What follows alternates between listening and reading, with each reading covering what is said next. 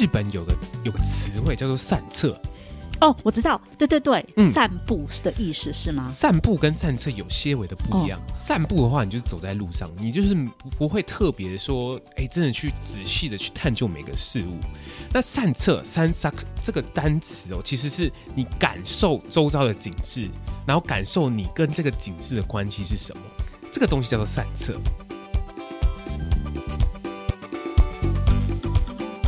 大家好，我是四十好龄的妮塔。那这一集呢，邀请到带我们录 Podcast 的导师，生动台北的李欧来节目。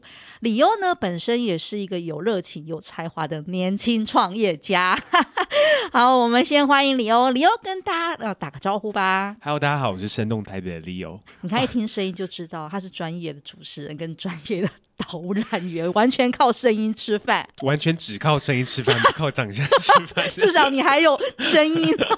好啊，谢谢。哎、欸，李欧，其实我跟李欧认识快两年了，就是一开始那时候做 podcast，然后因为刚好李欧他们负责 KK Bus 的，嗯，对，就是那时候是推广 podcast 的创作，没有错、嗯。所以从这边他一路带着我们，他像我们的 podcast 的爸爸一样。哇塞，是没有那么 给我那么高的地位，我实在是承受。不起，我是吃你豆腐，我说你是爸爸。好，也是感谢妮塔不嫌弃。OK，那而且啊，这一两年其实我们也跟大家顺便帮啊李欧宣传一下，就是我们都在李欧这边做录音，还有做节目的剪辑跟企划，很多啦对。对，所以其实他们是一个非常非常专业的团队。那今天呢，不是要介绍 Podcast 的专业的录音团队，对，对，我们今天因为刚刚提到了李欧，其实他也是呃做生动台北，他刚刚讲那个我很感动的核心，他想要带大家知道，就是台北说故事，尤其是带外国人，呃，告诉外国人说台北的故事是什么，甚至之后可能是台湾的故事。其实我还真的还蛮感动啦，一路以来。那我们先来聊聊，就是先来听听 Leo 说，那你最近在忙什么？哦，我最近在忙什么？我最近其实因为疫情结束了嘛，嗯、就是外国人很快速的就回来了，然后外国人一回来之后，国境打开之后，就有非常非常多不同的机会。那所以就开始认识很多不一样的外国人，然后就开始拍一些短短影片，带外国人出去吃一些台湾美食，然后或者开始带一些团，然后有一些很特殊的团，就比如说有些酒吧有来找我们合作，说，哎，就是他们想以讲故事这个主轴出发，去设计他们的酒款，然后希望我可以帮助他们做这些事情，这样子。哦，好棒哦，嗯，嗯那李欧，我问一下哦，就是你刚刚说台北的酒吧酒款，就是你的接待大概都是哪几国的啊？我接待都是哪几国的？其实我接待的范围很广泛，嗯，就是我其实做外国的导览，除了讲英文之外，就是呃之前也做过日文的。我觉得我讲这一点是，其实我其实不只是专专注于外国人，我喜欢看人家用很好奇的眼光看这个世界。怎么说？当初生动台北做在做的时候，其实我们一直在想一个 slogan，那我们是希望大家以旅人的视角去看台北。我跟妮塔讲说，其实我有很喜欢一句话，是一个旅游作者写的。他是一个旅游作家，他名叫 Iris。他说：“这个世界哦需要旅人的双眼去颠覆每一个理所当然的瞬间。”哎，很棒哎，这句话。对，他就觉得说，你对一些事情已经，我们身居住在这个城市里面，对很多事情都觉得理所当然了。可是你今天一个。外国人来到了这个地方，对于台北的一切事物都好好奇哦。招牌长什么样子，或者是这边人怎么讲话的，吃什么东西。最终，他是因为那个好奇去产生他对于这个片土地的连接，这样子。这段话好棒哦！你说的对，我们都是理所当然的在呃我们居住的生活环境里面。李欧，那我问你哦，那。外国人啊，想要问你最喜欢，像你刚刚带过哪几个很有趣的？比如说他们对什么是最还蛮有感觉、蛮有兴趣的？什么景点、什么招牌、什么美食？好好奇哦！我也想要知道一下，我平常吃的有没有入围到到他们最好奇之一？其实，就外国人对于食物这件事情啊，他们就是对于食物，就台湾人吃的食物其实是非常广泛的。一只猪基本上来说，什么地方都可以吃。包含内脏，什么东西都可以吃。就是对于内脏，就吃内脏这件事情，就是台湾有卤的、炸的、煎的、烤的。就对于这件事情，他们是非常非常的有趣的，觉得很好奇的。其实我们带外国人走台湾哦，就是台湾的饮食文化，其实可以追溯到很多年前，就是那时候汉人移民来到台湾的时候，带了一些中国人的一些煮菜的方式来到了台湾。那可是就是后来台湾慢慢的发展，有日据时代的影响嘛。然后呢，后来国民政府迁台之后，变成一个民主国家，其实台湾对于食物这个地方是非常非常开放的，所以就掺杂了非常非常多不同的元素在里面。那这个东西很有趣，我觉得我带导览哦，我都会带一条路线是台北的旧城区，然后有一家店我。会跟他们特别介绍，分享一下秘籍，秘籍。对他们这家，我每次都会讲到，它就叫雪王冰淇淋。那这个雪王冰淇淋特别的地方在什么地方？那冰淇淋大家想到说，哦，可能就是一些那个像是一些什么巧克力呀、啊、芋头口味。虽然芋头对外国人也来讲说也蛮特别的，因为芋头基本上来说只有在东亚这个地方有。可是这家冰淇淋呢，除了卖就是这些口味之外，还有卖咸的冰淇淋，卖肉松口味的冰淇淋。肉松口味，还有麻油鸡口味的冰淇淋，麻油鸡，还有猪脚口味，这很像台湾，就什么都融合在一起。对，吃起来什么味道啊？麻油鸡，麻油鸡冰淇淋，好吃，真的好吃，真的真的真的很好吃。就是你会觉得说吃冰的麻油鸡，可是就是它的。它的口感还是属于冰淇淋的绵密这样子，我推荐大家去吃一下，而且它的肉松口味很好吃。欸、肉松我觉得我可以接受，但是有麻油鸡冰淇淋真的很难想象。里面还有鸡哦，里面还有鸡 鸡丁在里面。支持好林的听众，我觉得我们听众来说应该都蛮需要补的。如果你不想吃热乎乎的麻油鸡，你可以试试看麻油鸡冰淇淋。对，没有错，可以去那边吃一下。那那那其实他们对于这个台湾人对食物的开放性。就是这个东西对他们来说是非常非常惊奇的一件事情。除了台湾有在地的美食之外，就是台湾很容易很喜欢把 A 加上 B 加上 C。对，台菜以不同的方式呈现，或是日本的来的东西用不同的方式去呈现，这样子。那就是比如说必胜客披萨这件事情，哦，外国人好生气哦！真的吗？拜托你不要在披萨这边搞这些有的没的。你家凤梨我已经很生气了，加什么皮蛋豆腐啊什么之类的。他最近加肉圆呢？对，加肉圆。这个东西对外国人来讲说就是 unbelievable，你知道吗？就是外，就是台湾人对食物的想象哦，真的是有没有一个天花板在那边？我觉得。欸、我那我问一下哦，那所以到外国人来，嗯、我刚刚听到冰淇淋，这个超有趣的哈。嗯。那还有呢？比如说台北的旧城区，还有哪些的食物特色是引起到他们的食欲，或者是哇惊呼？嗯，我觉得好，就就食物来讲，它其实可以讲的东西非常非常多。比如说我们带路线的话，就是一定会经过爱玉冰。那爱玉其实是算台湾独有的一个就是饮料，哦、可是台湾独有的。对，其实其实很多人不知道这件事情。爱玉其实在台湾是非常非常特别的一件事情，就是其实在国外都找不到。那爱玉这个这个故事，我每次带他来，就跟外国人讲说，哎、欸，这个东西我们这个英文叫 Love Jelly。然后外国人说：“哎、欸，什么意思？Love jelly 是什么意思？”仔细听一下，真的哎、欸，真的有不一样的心意。我没想过爱玉的英文。对对，然后他们就觉得说 什么意思？就是到底什么意思？那我们刚才解释，就爱玉果嘛，就爱玉果，它其实是表皮有那些爱果的果实嘛，然后你一直搓，一直搓，会变成。就是 jellyish，就是会变成果冻状的。那这个东西为什么叫爱玉？其实这个故事我们有跟他讲啊。就是以前清朝有个商人，就他在路边呢，就看到这个爱玉果，然后呢，爱玉果掉进河里面的时候，他发现那个河上面有一一块一块的洞。然后呢，结果就出于好奇，那个商人就吃了一下，就 好好吃哦！这个爱玉，这怎么那么厉害？这个果子怎么厉害？然后呢，就把这个带回家哦，跟女儿一起研究，说怎么把它制成饮料。那那个清朝商人的女儿，她的名称哦，就叫爱玉。等下，你说这是真的吗？这是真的，真的。他的他那个清朝商人的女儿，名字叫做爱玉。然后呢，大家就以讹传讹啊，就说：“哎，爱玉，我想要来一碗那个；爱玉，我想要来一碗那个。”然后呢，这个饮料呢，后来就以讹传讹，变成爱玉这个名称了。哇！你去网络上查，真的。好有趣。好，李又刚回，李又刚刚讲了，从女人的视角，就是看到我们平常理所当然的，大家应该也没有想过爱玉的故事。对，就是你看，我们在在台湾长长大那么多年，好了，就是我现在长那么大，如果你不跟我讲这件事情，我完全不知道说，哎、欸，这个事情在外国人眼中来说是很特别的一件事情。对啊。可是我们自己往内探究的话，其实我们也觉得很特别。我今天也觉得很特别。我想到那个女儿的，原来那个女儿的名字叫。爱玉对，没错。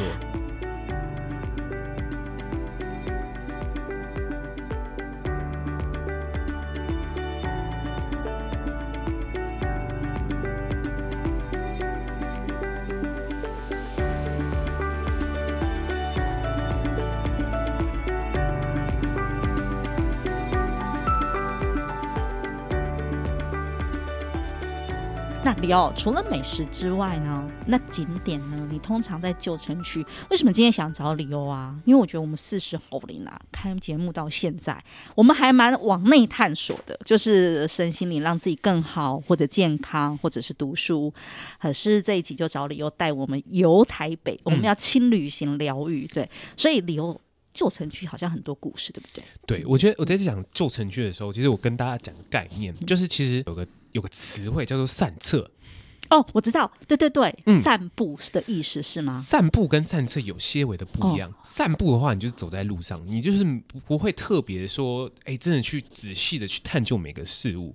那散策，散策这个单词哦，其实是你感受周遭的景致，然后感受你跟这个景致的关系是什么。这个东西叫做散策。嗯、那其实我们在平常在好我们生活中，我们说吃完饭出去散步散步嘛。那可是散策的话，有点像是你在走在这个路上的时候，你去感受了每一个在街上的事物，然后跟自己的连接，跟它背后的文化是什么。嗯。那所以我们刚刚说的这个散策就很符合，就是我们刚刚讲的这个旧城区这个东西嘛。旧城区这东西其实很特别。为什么叫做旧城区？妮塔知道吧？我想，我以为是我先讲，我很粗浅的，我以为是跟信义区那边发展的比起来，它那边变旧城区。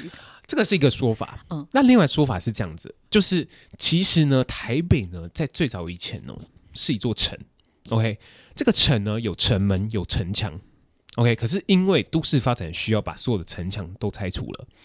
这个城是什么时候建的呢？是在清朝末年的时候建。当初清朝末年的时候呢，很多。外国的势力想要侵犯台湾，然后那个时候清朝就决定说：“哦，不行不行，这个台湾好像蛮重要的哦。就如果我把台湾开放给其他外国势力的人来占领，好像把自家的门打开一样。所以那时候清朝后期的人就觉得说：好，那我在台北要建立一座城，那就是在建立台北城。那光是建立台北城这件事情就很有意思了，就是城本身要建在哪里？大家大家会吵架嘛？怎么吵架呢？”当初整个台北呢，最早有文化的地方在艋舺区。哦，因为是港对吗？艋舺、一府二路三艋舺。哦，对对对对对。艋舺是一个非常重要的港口。嗯，对。然后呢，艋舺区后来如果历史有学到，就是艋舺区那边发生了械斗嘛，就有一部分人，我们说同安人被赶到了大稻城那个地方。OK，所以呢，艋舺是在龙山寺那边，大稻城是在大同区那里吗？对，是在那个区。对，那。整个台北城在建筑的过程中呢，其实呢，大稻埕的人说：“哎，我要建在大稻埕这边。”艋舺人说：“我要建到这，建到这个艋舺这边。”两人双方争执不下，结果呢，好，不然这样子，我们建在中间这样子。所以呢，它整个地理的地位哦，其实台北车站哦是在整个大稻城跟万华区的整个正中间，那那块区就是我们所说的旧城区。哦，哎、欸，我今天真的第一次知道。对，那个地方就是我们所说的旧城区。其实我觉得很多人不知道，其实旧城区中中间，我们去带外国人去走的时候，我们跟他跟他说，就是其实台北之前是一座城嘛。我们刚刚讲说有些什么小南门呐、啊、南门、东门、北门、哦、北门、北门站，我知道。对，北门站这些北门这些地方，其实就是当初旧城区城门所在的位置。哦，所以在整个北门你往内走的话，就是整个旧城区的内部的范围。走整个旧城区的这个过程中，我觉得很有意思。是我们刚刚说清朝时期建的嘛？那清朝时期当初在建的时候是想把，因为它是一个有些像蛮荒之地，你知道吗？蛮荒之地，你刚开始要在上面做很多事情，就可以把比如说最新的火车头技术整个引进过来。所以当初台北城在建的时候，其实是整个中国算是一个非常现代的一个都市。然后后来呢？我们知道嘛，就是后来日军赢了战争嘛，一八九五年开始，台湾人接受过五十年的日本殖殖民时期嘛。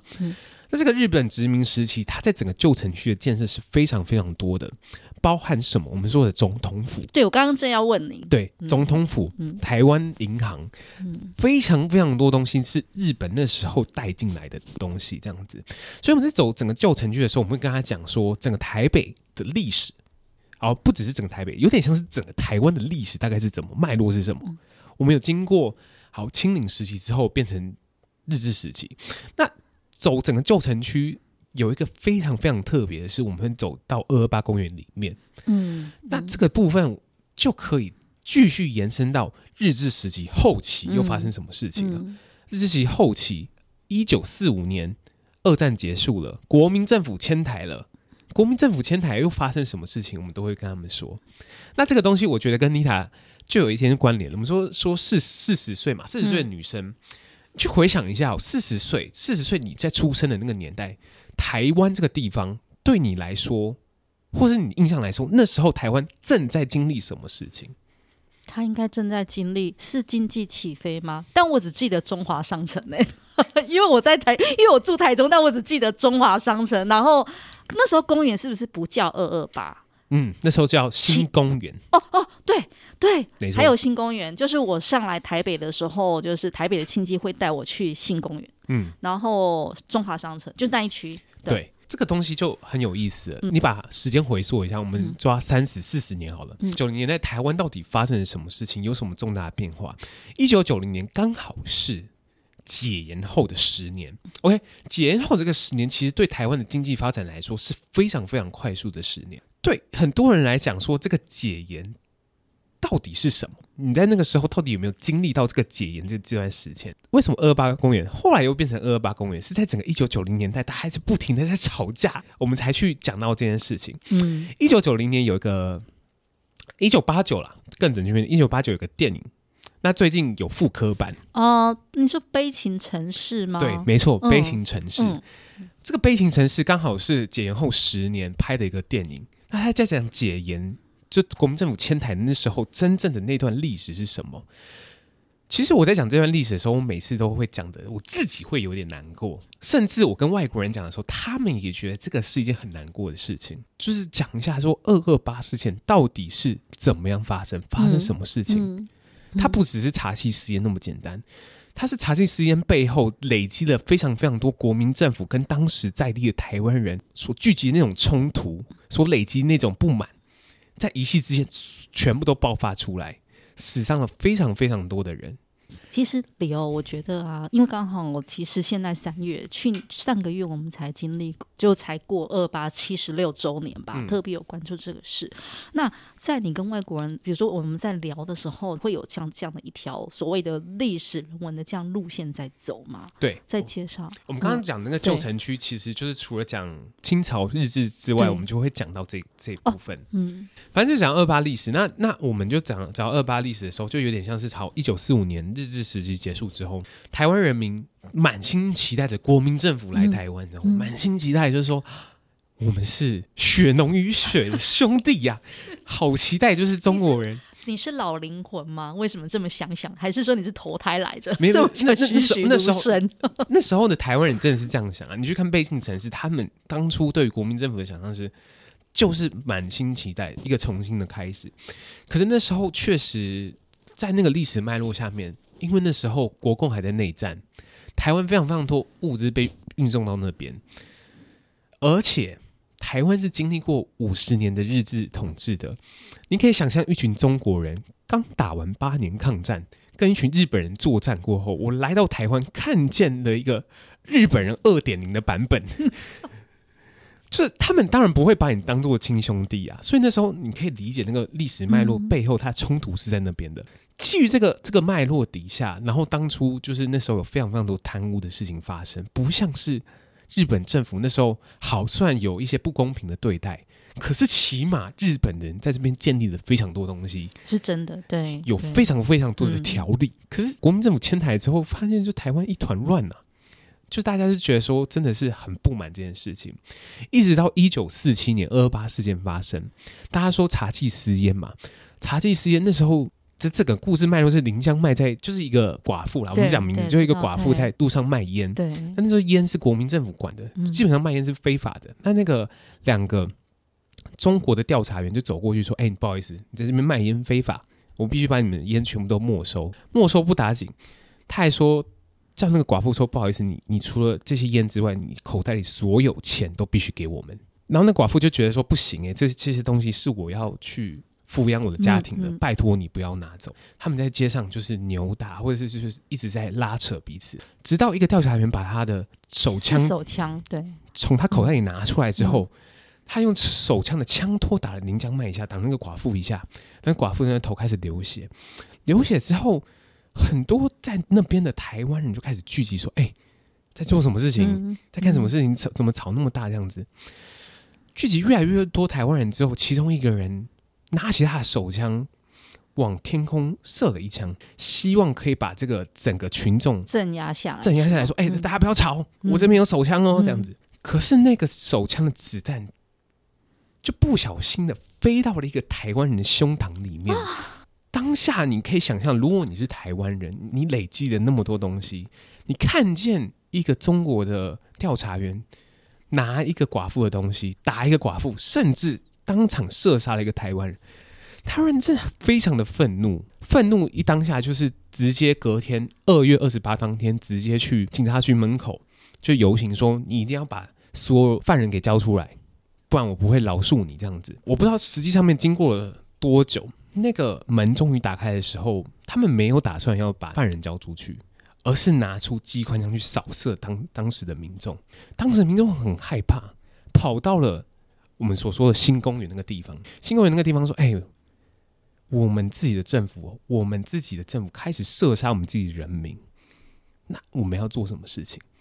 当下很多在地的台湾人就非常非常的愤怒，他们占领了一个广播电台，透过这个广播电台告诉大家说：“哎、”现在今天台北发生这件事情，我们忍无可忍了，不能再这件事发生了。所以当初非常非常多的台湾人会走到路上，然后呢问说你是哪里人？如果你有任何的中国口音，我就打你，我就扁你。哇，那两边真的是有，就整个开战了。对，就剑拔弩张，你知道吗？嗯、所以那时候，好像那时候其实蒋中正还没有撤退来台湾，那时候整个台湾地区的领导人叫陈仪。陈仪就觉得说：“哇，台湾这个不得了了，发生大事了，你知道吗？叛变了吗？”对，陈仪就打电话给蒋中正说：“哎、嗯欸，我觉得台湾这边有发生很很重大的叛变，我觉得可能跟共产党有关。嗯 ”当下蒋中正那时候在国共内战，他觉得说：“我不能再失去台湾了，再怎么样说，台湾是我撤退的最后一块净土。”隔一周，马上派军队进到基隆港里面。开始射杀，宁可错杀，也不可遗漏一个可能是共产党分子。所以，这整个二八事件其实死了非常非常多的人。嗯嗯，嗯。那我在讲这个故事给外国人听的时候，他们会觉得说，这真的是台湾一段非常非常难过的一个历史故事。就是我们在二二八每次就说哦，二二八放假或者怎样怎样之类的。可是你去去探究它的历史，其实对我们整个民主发展进程来说。它是一个很难过的一件事情。李欧，那我问你一下哦，其实对，因为每年的 我自己其实也蛮关注的啦，关于二二八的事事件，嗯，所以其实倒过来，我我在想说，回应到二二八当时的事地点或者是景物，我印象里面，嗯、呃，那如果说你这边的景点带的话，比如说像我知道就天马茶坊。他是气烟的前面，就是他们就在天马茶坊前面。对，天马茶坊那边就是射杀的人这样子。哎、欸，天马茶坊是在大稻埕吗？对，它整个其实大稻城的区域有点广，嗯，大家会觉得大稻城只只限于迪化街那一条，其实大稻城不止，就是它整个大稻城区域是非常非常广的。那边广义来说也算是大稻城的一部分，嗯。对，天马茶坊其实就在那个地方，那个其实不在旧城区里面，可是二八公园是在旧城区里面。天马茶坊其实我还是不太知道它具体，它是在迪，它不在迪化街。天马茶坊不在迪化街里面哦，它在进入迪化街前面，我我忘记那条路叫什么。他们对面是一间庙，叫法主公庙，你知道吗？我不知道，因为哦、呃，那一区好像还蛮多庙的，对不对？我只知道青山宫，因为他会办青山宫祭。哦，没有没有，青山宫其实 在门门蒙甲那个地方哦。嗯，青山宫其实是艋舺那个地方。嗯、其实你去追根溯源的话，你去讲说哦，其实我们讲的说，大部分来自台湾的汉民族是从福建沿海一带来的嘛。对。那福建沿海一带来的，他们每一个人可能拜的信仰都有些许的不一样。有些人拜这个神，有些人拜这个神。嗯嗯。OK，青山王的话，那时候我忘记是什么人了。可是，可是他们最终青山宫是在蒙甲这个地方。呃，开始整个青山宫的发展的。嗯，哎、欸，刘，我想要刚问你一下这个达人啊，像在大道城那一区啊，嗯、呃，或迪化街，迪化街就是你刚刚提到，因为在那个时期是很大的，因为蒙甲啊，什么迪化就那一个旧城区发展，所以它现在还是有很多的南北干货杂货。那你会带外国人在那那一区吗？对，它是其中一条路线。我这么问是因为啊，二八事件，我就延伸出来讲到说，对应到现现在，我知道说，呃，发展出来在很多的导览，对不对？就是比如说二八的公园里面，然后还有就是我们刚刚说像天马茶坊前面，我就我所知道的啦。那是不是还有哪几个点是跟这些历史事件，它其实是值得我们也去，或者你会带外国人在边走的时候，你会边看到的几的点？我觉得历史对了，就是确实是，比如说你刚刚讲的天马茶坊，那哎，说我们旧城区的路线不会走到天马茶坊那边，可是我们会讲二二八公园的时候，我们是在二二八纪念碑里面去讲这件事情的。纪念碑，因为二二八纪念公园后来立了那个纪念碑在那边。其实我在带导人之前，我没有仔细去看那个纪念碑长什么样子。嗯，OK，可是我是非常鼓励，身为每一个台湾人都要去。感受一下走进纪念碑是一个什么样的感受？走进那个纪念碑啊，如果你去二八公园走进那个纪念碑的话，你会听到非常吵的水声，就嘘，你完全听不到外面的声音。那那个非常吵的水声，它是中间有个非常大的一个正方形的柱状体在正中间。那个水声啊，就代表说当时二二八事件，就是当时机枪在扫射，人家在哭喊。那个当时那个混乱的场面，嗯、然后呢，中间有个非常非常大的正方形的柱状体，它是一个中空的柱状体，它其实是一个骨灰坛，超大的骨灰坛。这个骨灰坛其实象征了当时二二八事件所死的人，他是必须有一个非常巨大骨灰坛去装下它的。然后呢，整个纪念碑是由三个很大的正方形组成而成的。那这个三个正方形分别代表台湾三个不同的族群。第一个是原住民，嗯，一直都生长在这个岛的原住民。另外一个呢，就是在国民政府迁台之前，我们在这边的台湾人。第三个呢，也是台湾人，是国民政府迁台后被带来这个土地上的人，台湾人。我们呢，希望这三个族群呢，可以和睦的在这个片土地上面一起生长。李欧，我问一下哦，这个二二八纪念碑整个是谁设计的？你知道吗？他其实设计者我不太清楚，嗯，可是当初这个设计者也是个政治犯哦，真的哦，对。这个设计者也是这个政治犯，他是当初他是被关的时候在设计这个二二八纪念碑的。那现在听李欧讲，我有这一段的历史，而且我忽然想到二二八纪念宫纪念碑，我还真没认真好好的去看过。哎，对，我觉得台湾人 感受怎样？我觉得台湾人真的会很少机会走进去，因为你可能就觉得说你在历史课本上面学到这件事情，可这件事情其实很后续影响到我们。比如说，为什么人有人会真的很介意？比如说，蒋万安当市长这件事情。哦，对，哦、就是你那些人，哦、你会觉得说，我为什么在闹？那些人到底在闹什么？嗯、你不懂。嗯。可是你如果去以历史的角度去探究这件事情，它其实就是有点像是你在建筑所谓的我们自己对自己的认同：我们是谁？我们从哪里来？有什么样的历史？嗯。我刚刚回到说，其实我们刚刚讲的那个悲情城市嘛，是在一九八九年上映的。然后，一九八九年上映的时候，那时候已经是解严后的十年了，大家才敢上这部电影。《背景城市》主要在讲的故事背景，就在讲我刚刚的那个事件：一群就是在基隆的富裕人家，在国民政府迁台之后，本身非常非常期待。后来他是怎么是因为国民政府迁台之后，发生了一连串事情，导致就是整家人不复存在。他其实在讲一个很难过的事情。那一九八九年当初在上映的时候，他有一个宣传的文案，他说：“一个繁荣富裕的国家才有自信去审视过往的历史，一个民主自由的国家才有自信去缅怀过去的贫穷忧患。”啊，真的，都让我起鸡皮疙瘩了。对，就是你。可是这个这这次上映，我好像没有看到这两句话。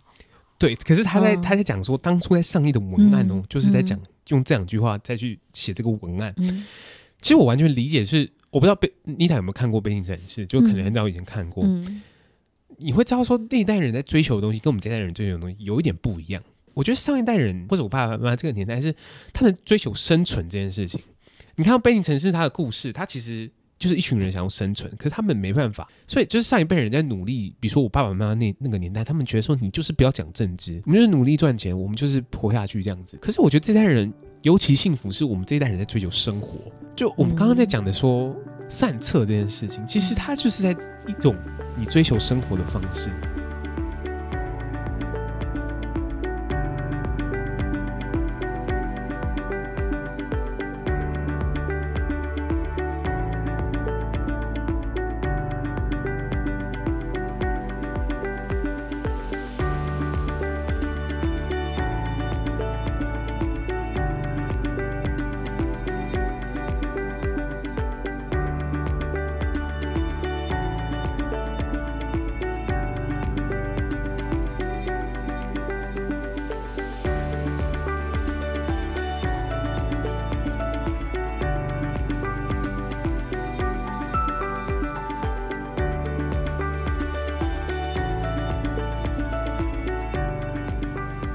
李欧，我刚刚讲了，其实我你真的是导览员了，我觉得都都整个入迷了，听你的 听你讲你的音入迷动听，我也很想去看二二八。然后你刚刚提到的，我想再问你哦，嗯，除了这些历史的事件，其实旧城区还有很多的日治时代或什么很很棒的建筑物，像。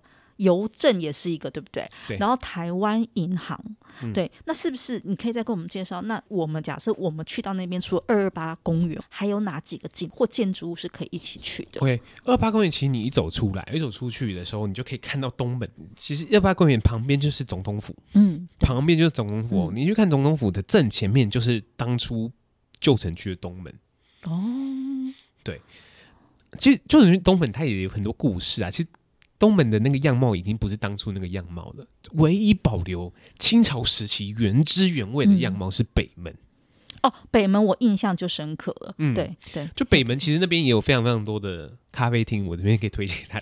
对，等一下你要推荐，你要推荐两家咖啡厅出来，因为那边那边我也正要说，就是除了你刚刚讲的历史，现在很多很多的人文咖啡厅在那边很棒，很有特色的。嗯，对，就是比如说经过东门的时候，它。为什么会变成现在宫廷式的样貌？就是其实国民政府迁台之后，他就是呃蒋中正一心想要回到中国去，所以他把很多建筑都变成宫廷式的建筑。嗯、OK，所以他把东门整个说好，我把东门这种旧的闽式建筑，就是北门的那那种样式的建筑，我不喜欢，我要改成宫廷式的建筑。这个东西看完之后，我们走出去的时候，左边是东门，另外一边就是总统府。那总统府旁边隔一个隔一条巷子，就是台湾银行。这整个在讲这个故事的时候，我们会讲说日据时代的建筑对台湾人来说到底有什么影响？其实为什么日本那么强这件事情，其实大家过去历史都有学过，说日本在十八世纪的时候经历了一件事情叫明治维新嘛。那明治维新整个简单的概念就是西方有什么东西很强的，我们就去学西方，不管是枪炮。不管是建筑的样式，我们就是学西方的样式这样子。可是日本人在学这个西方的样式的时候，就觉得说，哦，好像哥德式也不错，好像希腊式也不错，所以他就把这种建筑样式都融合在一起。比如说我们在讲台湾银行的时候，它你外面就看那个建筑样式，它其实是希腊式的，一条一条。很高的柱子，我也很，其实我也很喜欢哎。对，可是你走进去的时候是完全不一样的建筑样式，所以日本人在做这些建筑的时候，是其实是把西方的很多不同样式给它混合起来的这样子。中间还会经过有个东西，我觉得也可以推荐大家去的，就是呃，那叫什么中山堂啦。哦，对，中中山堂，我们是去表演的时候会去的，就看表演的时候。对，嗯，中山堂的时候，它其实我们路线。第一个看到的是东门，然后一直走一直走，就会走到中山堂去。中山堂其实呢，你从中山堂那边就可以看到北门了。哦，中山堂好像有两个门，对不对？好像我我是说它好像有正门跟后门。对，中山堂也有也有侧门，没错。可是，可是我在想说北门这个事情是，其实中山堂以前到底是什么一个一一个地方？是整个台北。有点像是市政府的概念，整个总统府建建好之前，它是有点像是整个台湾最高的行政机关，嗯，就是在中山堂那边。嗯，总统府建好之后，整个行政机关就移过去了嘛。为什么这样讲呢？其实北门哦，就是它前面的走进来那条线，我们叫府台街洋楼，那就是基本上来说是给台湾的官员走的地方。OK，你从北门走进来，一直走就会走到中山堂这个地方。那所以中山堂其实经历一个也是非常非常多历史的事件，包含就是。日军签订协议说：“哦，把台湾割让回去给中国这件事情，都是在中山堂发生的。对，那现在中山堂就变成说一个表演场所嘛。我觉得我很喜欢这件事情，是就是不管是台北电影节啊，或者在一些像是 swing 的活动啊，哦、都可以在里面看到。很多的舞台剧也会在那边表演。对，对然后它二楼现在是其实也是一个有质有质感咖啡厅啦，我不知道你知道叫堡垒厅。堡，你听你有去过吗？”呃，我还是你去旁边的巷弄的咖啡。我去过，可是我没有吃，我没有吃过，我没有吃过。就是他们的餐好像也蛮精致的。反正那那附近就有非常多，那边其实有很多可以推荐。但我先问哦，李欧，我我今天听你讲历史故事，你看我的节目已经，我们节节目已经多长？我觉得我要再给你开放下下集，我实在太动听了。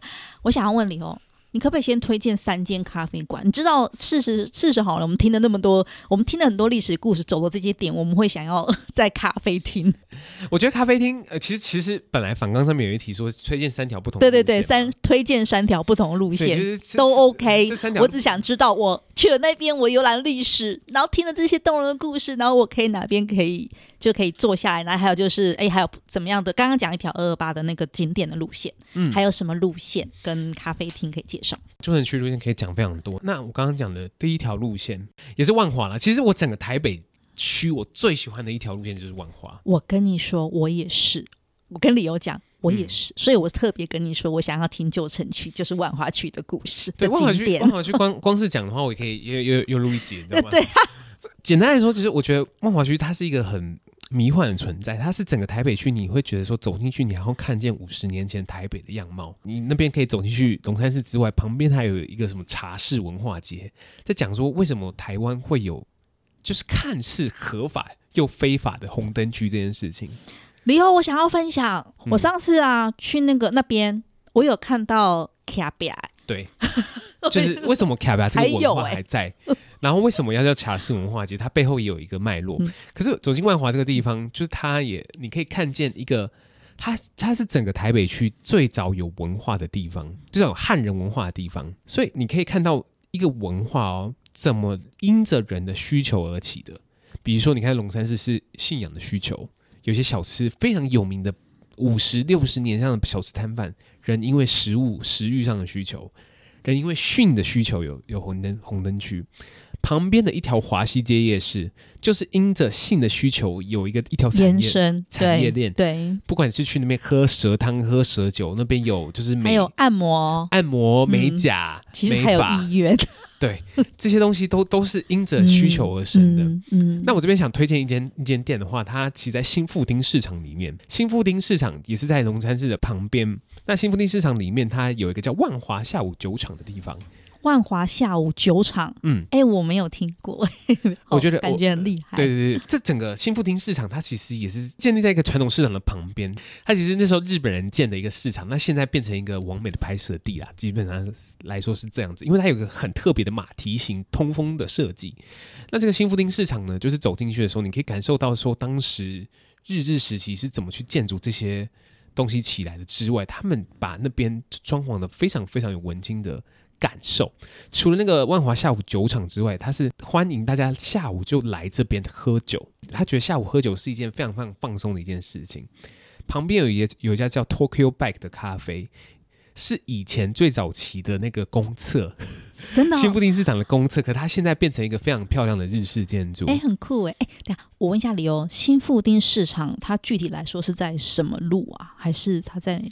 它在什么路吗？对，他在哪？他算在哪啊？那个、万华区的，他在万华区，他在万华区，然后是在新富町市场。它就是一个一个区域吗？就是一个，比如说一个，它是一个市场，还是它就是一个？它一个是市场，传统市场走进去之后，你就看到那个新富町市场的最早期的那个样貌。现在是变成一个有点像是工作室跟一些餐厅，可以在那边。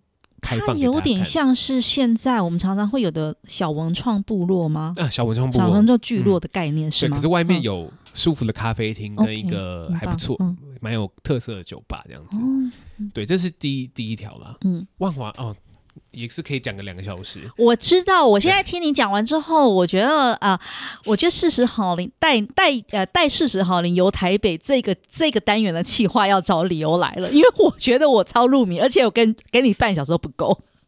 对了，另外一条，另外一条，呃、另外一条，我觉得比较放松一点，我会带大家到民生社区，民生社区就很有名嘛，对不对？对对对，民生社区我也好喜欢。你你走进富锦街的时候，它就是一个。